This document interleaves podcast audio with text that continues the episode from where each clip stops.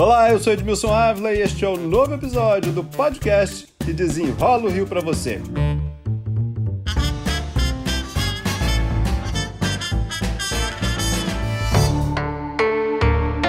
Em 2020, 6 mil estabelecimentos comerciais foram fechados no estado do Rio de Janeiro.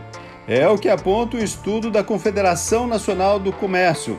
E quem vai desenrolar esse assunto para a gente é o economista da Confederação, Fábio Bentes, a quem eu já agradeço pela participação.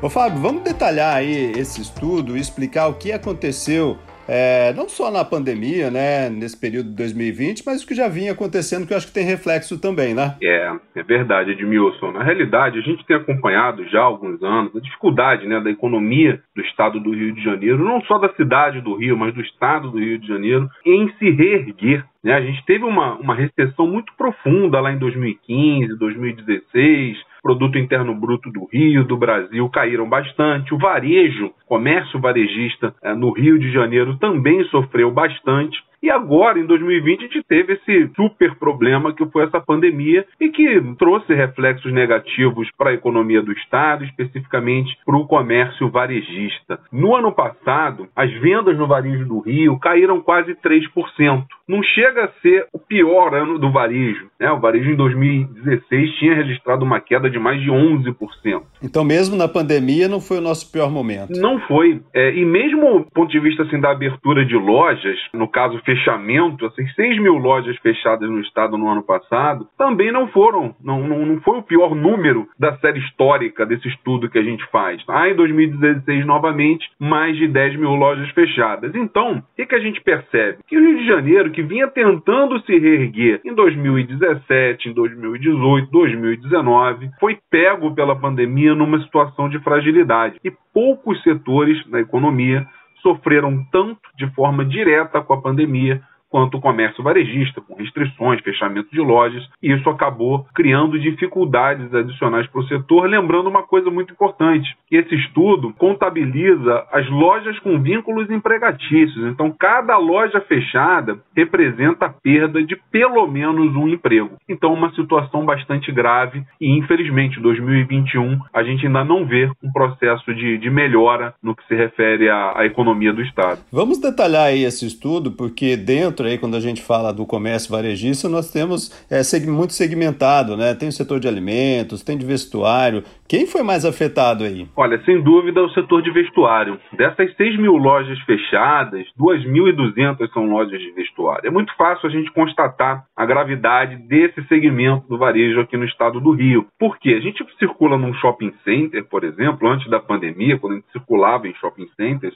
basicamente são lojas de vestuário, tem ali com uma outra outra de, de eletrodoméstico, alguma farmácia e serviços. Nenhuma indústria, vamos dizer assim, da economia foi tão afetada, pelo menos no que se refere a consumo, quanto o segmento de shopping centers, né? Por motivos óbvios, além das restrições, teve o próprio comportamento do consumidor. O consumidor ficou muito avesso a frequentar os shopping centers por causa da pandemia, do risco de, de, contaminação. Então, em primeiro lugar nesse ranking indesejável, a gente tem segmento de vestuário, é, depois, o segmento alimentício, é bom lembrar que, embora os supermercados tenham conseguido se recuperar relativamente rápido no início da pandemia, segunda metade do ano teve uma inflação de alimentos muito forte e a maioria dos segmentos que fecharam são micro estabelecimentos. O micro empresário sofre muito mais. O que foi nessa esteira aí da pandemia também, né? Com alimentos, enfim, alguns conseguiram crescer, conseguiam ainda vender e outros não com a pandemia ali, com a população com receio, né? É, é pois é. Quer dizer, é bom lembrar que também o segmento de alimentação, principalmente pra, nos, nos, pequenos estabelecimentos, você não tem ali o, a venda online, né? Que às vezes você tem até no grande. Então, o consumidor trocou né, o consumo, às vezes, em pequenos estabelecimentos por estabelecimentos um pouco maiores, supermercados, que têm uma estrutura, vamos dizer assim, de proteção em relação à pandemia um pouco melhor do que os micro e pequenos estabelecimentos.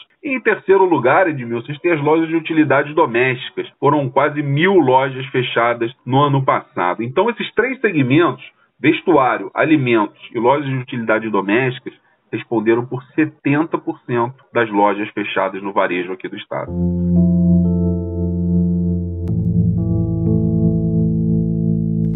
Se a gente olha para esse número todo e, como você falou, tem ali pelo menos um, dois empregados, nós tivemos aí também uma grande demissão, um grande desemprego. É, verdade. O, o comércio no ano passado, em termos nacionais, né, o comércio conseguiu ainda registrar algum crescimento. As vendas subiram 1,2%. Mas o número de empregos, cerca de 25 mil vagas formais, foram fechadas no comércio varejista. Por quê? Porque houve uma mudança no hábito de consumo da população. Hoje, o consumo, por motivos também óbvios, é muito menos presencial do que era antes. E o varejo online, aqueles segmentos que conseguiram se recuperar, apoiados nas vendas do e-commerce, não são estabelecimentos empregadores. Antes da pandemia, a gente precisava, para comprar um produto, do atendente, do vendedor na loja. Hoje, a figura desse profissional não é mais tão necessária e, por conta disso, o varejo, que aliás teve também seus problemas de fluxo de caixa, teve que adaptar o quadro de funcionários das empresas e isso provocou uma demissão muito forte de trabalhadores no setor. Você falou aí de 2016, né, que nós tivemos um momento muito mais difícil,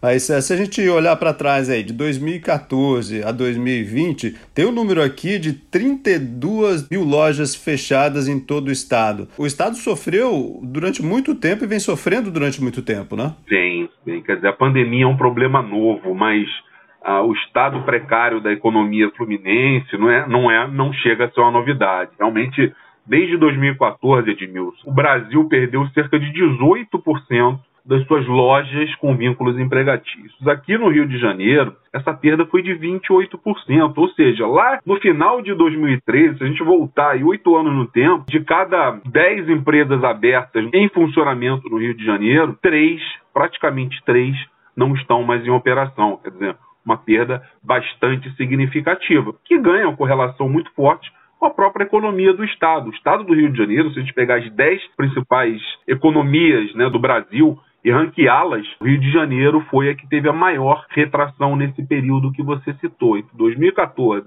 e 2020, a economia do Rio encolheu 8%. Entre os principais estados, foi o que mais perdeu espaço na geração do produto interno bruto.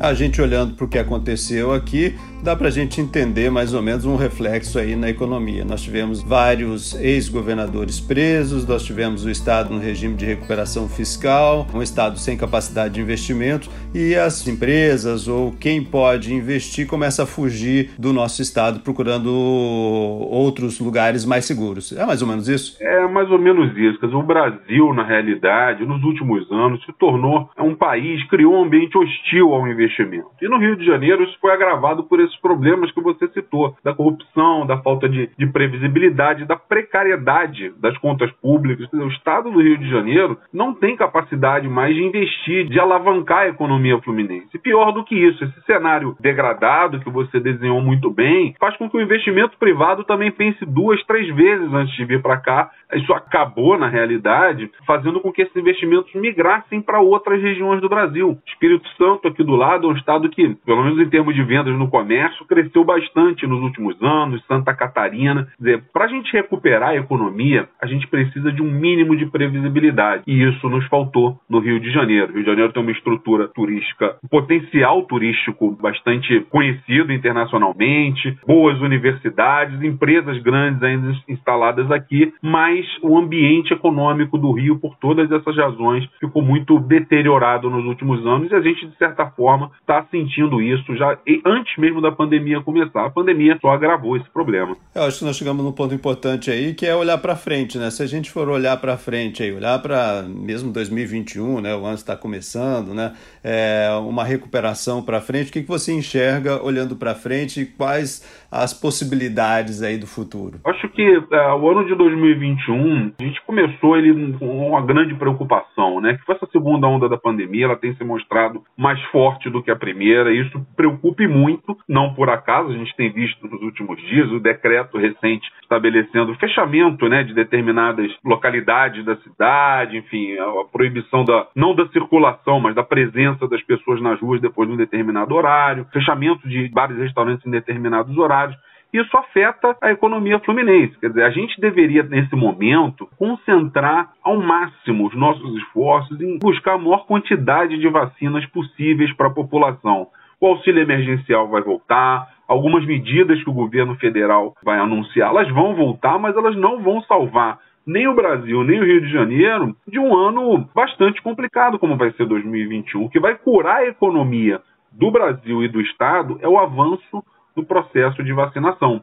E o Rio de Janeiro ainda não figura, claro, a gente sabe é um estado muito maior do que a maioria dos demais estados em termos populacionais, mas ainda não aparece entre os cinco ou seis estados com maior índice de vacinação da população. É uma corrida contra o tempo, Edmilson. Quem vacinar primeiro, isso vale para o Rio de Janeiro, para o Brasil e para o mundo, se recupera primeiro. Então é importante nesse momento a gente garantir o maior número de doses possíveis para que a gente consiga trazer a economia aqui do Estado para algo mais perto da normalidade e aí sim traçar um plano de recuperação de longo prazo. O que a gente precisa nesse momento é apagar o incêndio que está aí presente todos os dias com números bastante negativos. Fábio Bentes, economista da Confederação Nacional do Comércio, muito obrigado pelas explicações aqui. Obrigado, Edmilson. Até uma próxima.